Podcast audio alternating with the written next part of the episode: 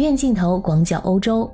最近，英国首相苏纳克强烈抨击了在英国流行的一种心态，那就是正在危害经济发展的反数学心态。苏纳克认为，计算能力和阅读能力一样的重要，而英国社会不应该接受糟糕的数学理解力。不懂基础数学的成年人应该感到尴尬才对。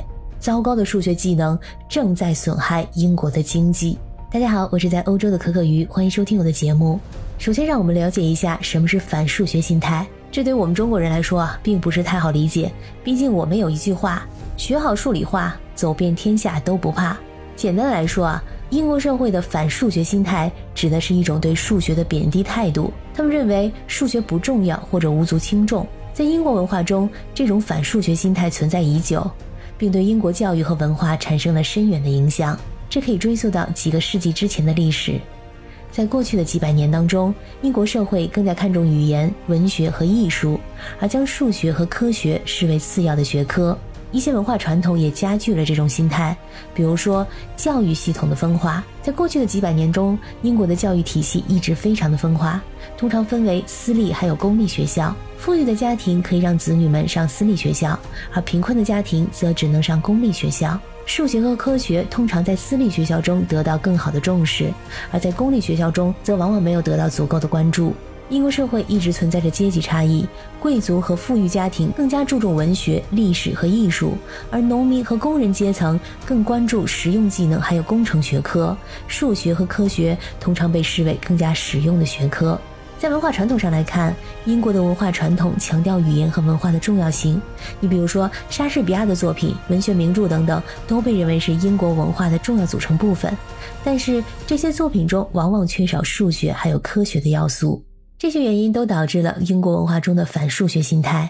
那么，这种反数学心态对现在的英国产生了什么影响呢？英国的数学和科学教育水平相对来说比较低。反数学心态也导致了英国人在数学和科学方面素养不足，缺乏必要的科学常识还有技能。有这样一个统计数据：英国的数学水平低于工业化国家的平均水平，有超过八百万成年人的数学水平低于学校对九岁儿童的要求。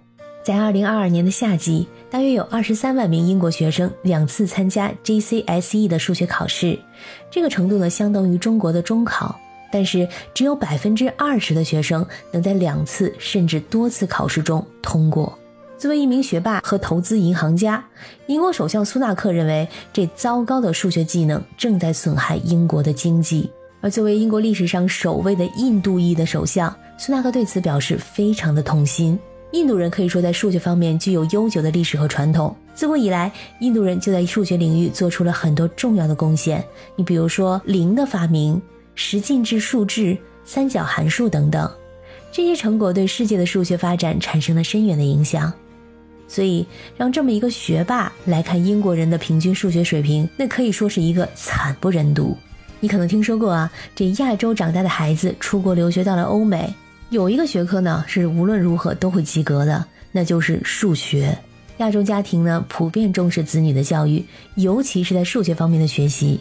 家长会认为这是子女未来成功的重要保障。可以说，数学在亚洲社会中具有很高的社会地位。在亚洲国家，数学是一种被广泛认为具有实用价值的技能。拥有数学技能是被视为是成功人士的标志。这种观念导致了很多亚洲家庭和学生对数学的重视。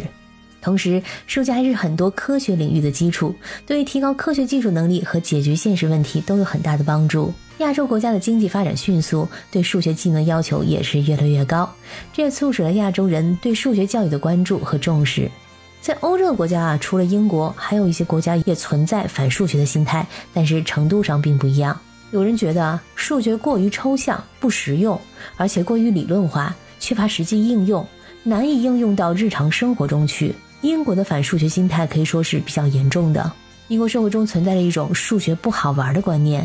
很多学生和家长对数学学科缺乏兴趣和重视，这种观念也反映在英国的数学教育当中。数学教育体系相对落后，数学老师的培训还有教学资源也非常的匮乏。作为教育体制的改革内容，斯纳克曾经表示，每个儿童在十八岁之前都必须学习数学和英语，必须开始重视计算能力。计算能力是一门重要的技巧。他认为自己不能袖手旁观，任凭数学不好、无关紧要这样的文化认知让孩子们处于劣势。他希望学生在十八岁之前学习的数学课程侧重于实用技能和个人理财。他还指出，英国需要招聘和培训数学老师，因为有几乎一半的中学数学老师并不是数学专业的，而是别的专业过来客串。在数学老师短缺最严重的地区，老师将获得免税的培训奖学金，还有额外的工资奖励。苏纳克希望的是，随着改变这种反数学文化，越来越多的英国人学习数学，这将形成一个良性循环，也会有更多的人来教授数学。数学不好的成年人应该对自己感到羞耻，而不是说两句俏皮话就过去了。如果不仅要在未来的两年，而且要在未来的二十年实现经济增长，就不能让糟糕的数学能力每年给英国经济造成数百亿英镑的损失。这种反数学的心态必须要改变。感谢收听本期的鱼眼镜头，我是可可鱼，我们下期再见。